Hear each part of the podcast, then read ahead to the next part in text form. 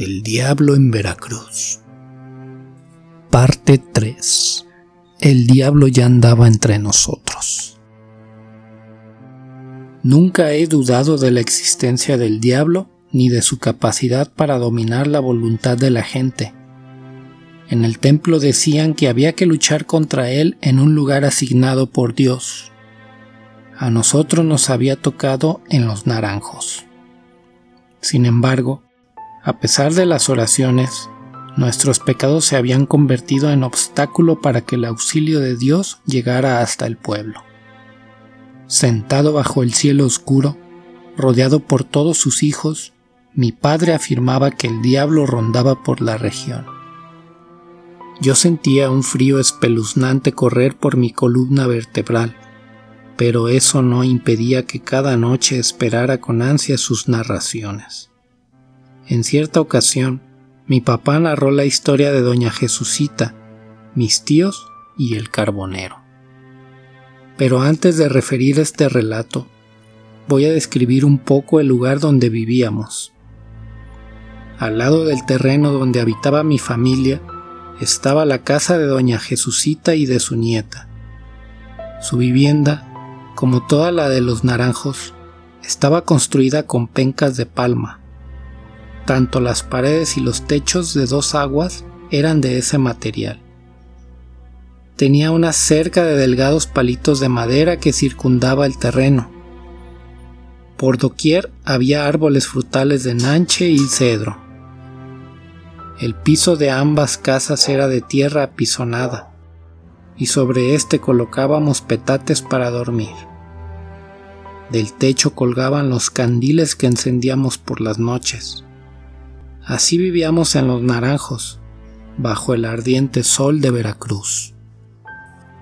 Sucedió que un día Jesucita estaba moliendo el maíz que usaría al día siguiente para hacer tortillas.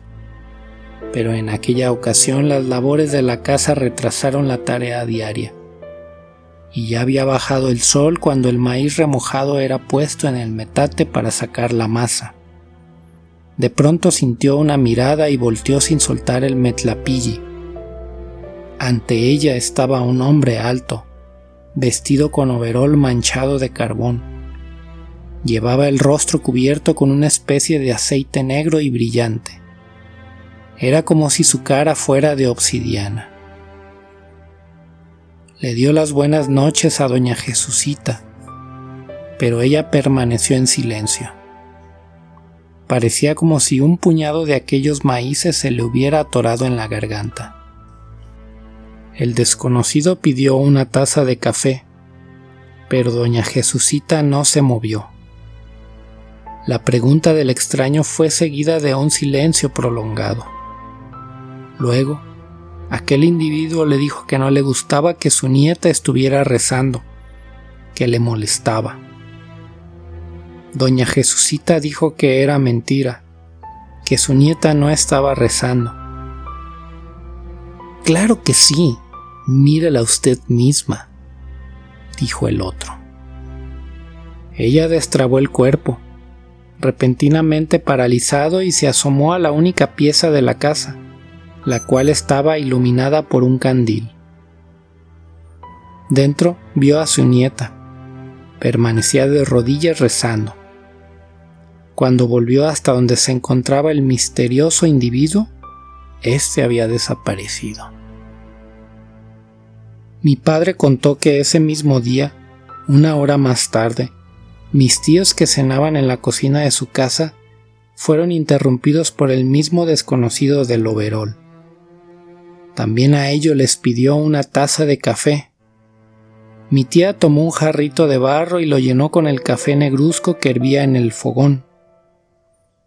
Tome, siéntese, le dijo. El extraño sujetó la taza y se sentó en la mesita donde mi tío cenaba. Después se tomó el café sin decir nada. Mis tíos tampoco hablaron. Cuando el sujeto terminó de beber, rompió el silencio y empezó a contar de dónde venía. Dijo que trabajaba allá arriba para el que manda pero que un día se rebeló y fue castigado. Entonces lo obligaron a venir a estas tierras.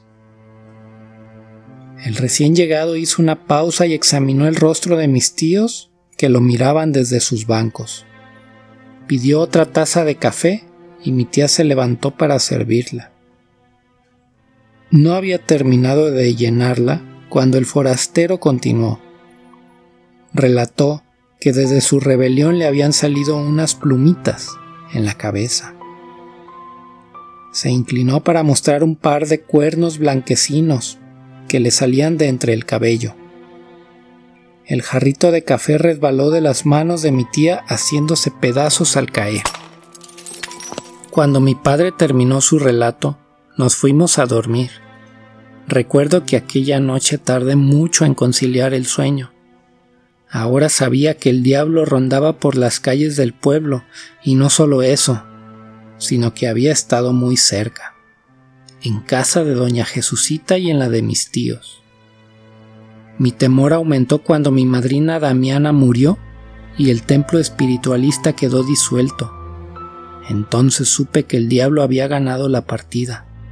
Así lo confirmé cuando conocí la historia de don Felipe. Parte 4 Don Felipe y su pacto con el diablo. En Los Naranjos como en muchos pueblos de Veracruz, hay más cantinas que escuelas. Allí comenzó a circular el rumor de que un sujeto con traje de charro se estaba apareciendo en distintos lugares. Su atuendo era blanco, con bordados de oro y llevaba un amplio sombrero. Una de esas apariciones ocurrió en la cantina de don Raúl Neri. Ahí un señor tomaba cerveza, cuando de pronto llegó dicho personaje y, después de saludarlo, le pidió que le invitara a una copa. El señor dijo que lo sentía mucho, pero que solamente traía lo suficiente para pagar la cerveza que se estaba tomando. El otro le dijo que no era cierto, que sí traía dinero. No, señor, no traigo. Si no, lo invitaba con mucho gusto respondió el cliente.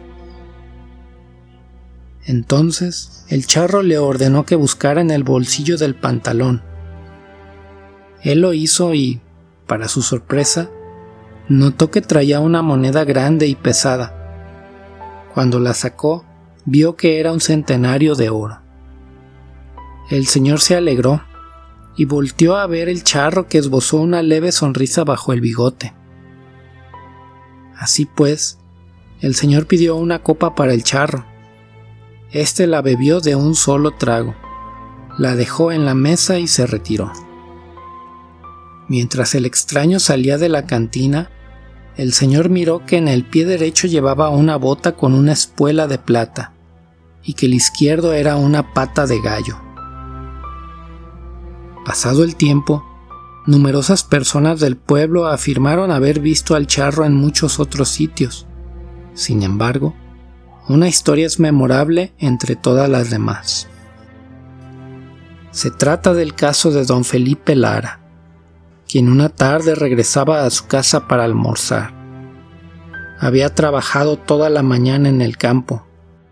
Sin embargo, el sol abrasador de Veracruz y la desmañanada lo estaban cobrando la factura. Por eso decidió hacer un alto y sentarse a la sombra de la ceiba que estaba a la orilla de la curva.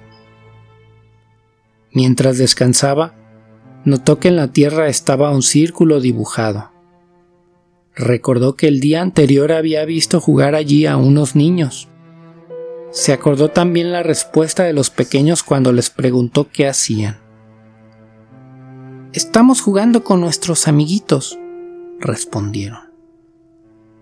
Entonces vio con atención el círculo que había trazado en el suelo con ayuda de una varita. Los niños le dijeron que servía para protegerse de las cosas malas que había por ahí. Distraídamente, don Felipe borró parte del círculo con el pie y cerró los ojos. Estaba tan fatigado que se durmió. Al despertar se encontró con el misterioso charro. Don Felipe había escuchado a la gente del pueblo hablar de este personaje, pero nunca hizo caso. La manera en la que iba vestido el tipo era lo que más llamó su atención, pues no es común encontrar a personas con ese atuendo en aquella región. Trató de incorporarse para hacerle frente. Entonces vio que a sus pies se encontraba tirado un montón de monedas de oro. El sujeto le dijo que las monedas eran suyas, pero que se las regalaba. Cuenta don Felipe que al ver toda esa riqueza se quedó mudo de la impresión. El charro insistió en que lo tomara, pero él dijo que no. Entonces, quizá por venganza, el sujeto pronunció unas palabras extrañas. De inmediato, un aire poderoso arrastró a don Felipe y lo levantó hasta las ramas de la ceiba, restregándolo contra sus espinas. Ahí se quedó varias horas, semi inconsciente. Luego, al despertar, bajó como pudo y tambaleándose se dirigió a su casa. Esa noche, la mujer de Felipe, doña Damasia, fue a buscar a mi padre. Solía ir con frecuencia a nuestra casa, pues mi papá sabía hacer limpias. En esa ocasión dijo que quien requeriría de sus servicios era su esposo, mi padre la acompañó de regreso y encontró a don Felipe tirado en el catre ardiendo en fiebre. Su ropa estaba en el suelo hecha jirones. Antes de proceder con la limpia lo examinó. Fue así como notó que tenía la espalda arañada y llena de sangre. ¿Qué le pasó, compadre? preguntó mi papá. Entonces él le platicó lo sucedido y mi padre nos lo contó a nosotros. Don Felipe se recuperó y todo pareció regresar a la normalidad. Sin embargo, ahora creo que las cosas no sucedieron exactamente como él se las contó a mi papá. He llegado a sospechar que don Felipe no rechazó el ofrecimiento del charro. Digo esto porque este hombre siempre había sido muy pobre. Vivía en una casita de penca de maguey con un techo de dos aguas, como todos en los naranjos. Era padre de muchos hijos a los que debía mantener, pero después de lo ocurrido en la curva, reconstruyó su casa. Para eso empleó cemento. Este material era inusual en el pueblo, pues solo la gente de dinero lo utilizaba. Más tarde compró un refrigerador y luego televisión. Dicen que cuando doña Damasia necesitaba ir al centro de compras, Don Felipe entraba a su cuarto y después de unos minutos salía y le daba dinero. Hasta la fecha la casa de don Felipe es una de las más bonitas en los naranjos. Años después, durante la visita que les hice a mis padres me encontré a don Felipe en las calles del pueblo. No lo había visto desde mi adolescencia. Quise saludarlo pero me contuve al advertir que no me reconocía. En sus ojos advertí tristeza y miedo. Quizás estaba consciente de que no le quedaba mucho tiempo de vida y que se acercaba el momento de pagar, con algo más que dinero, la deuda que había contraído con aquel extraño hombre.